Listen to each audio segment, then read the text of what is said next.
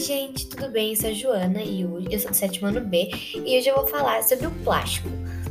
Então, primeiro, o plástico é um material muito utilizado ele está em praticamente tudo que você está tocando. O teclado do seu computador é de plástico, sua caneta é de plástico, na luz tem plástico. Aí o plástico tem suas qualidades e seus defeitos. Uma das qualidades é que ele é resistente, ele também é leve e ele é muito fácil de ser reciclado. E um dos defeitos é que ele demora para se decompor e também, dependendo da sua forma, ele pode parecer outros animais. Então, ficou meio confuso, né?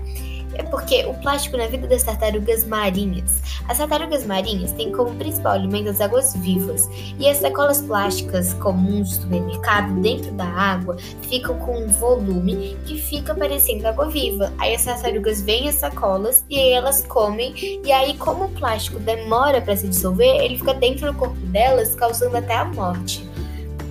Soluções. Quando for ao mercado, leve sacolas de pano, reutilize embalagens.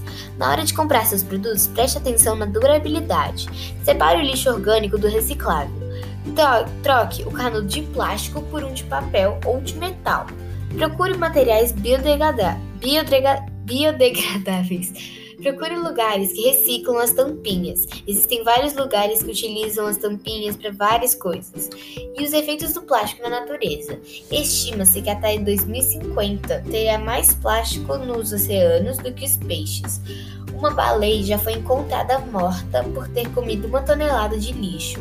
Segundo o um estudo, mulheres ingerem uma média de 98 mil microplásticos, enquanto homens 121 mil. E é isso, eu espero que vocês tenham gostado.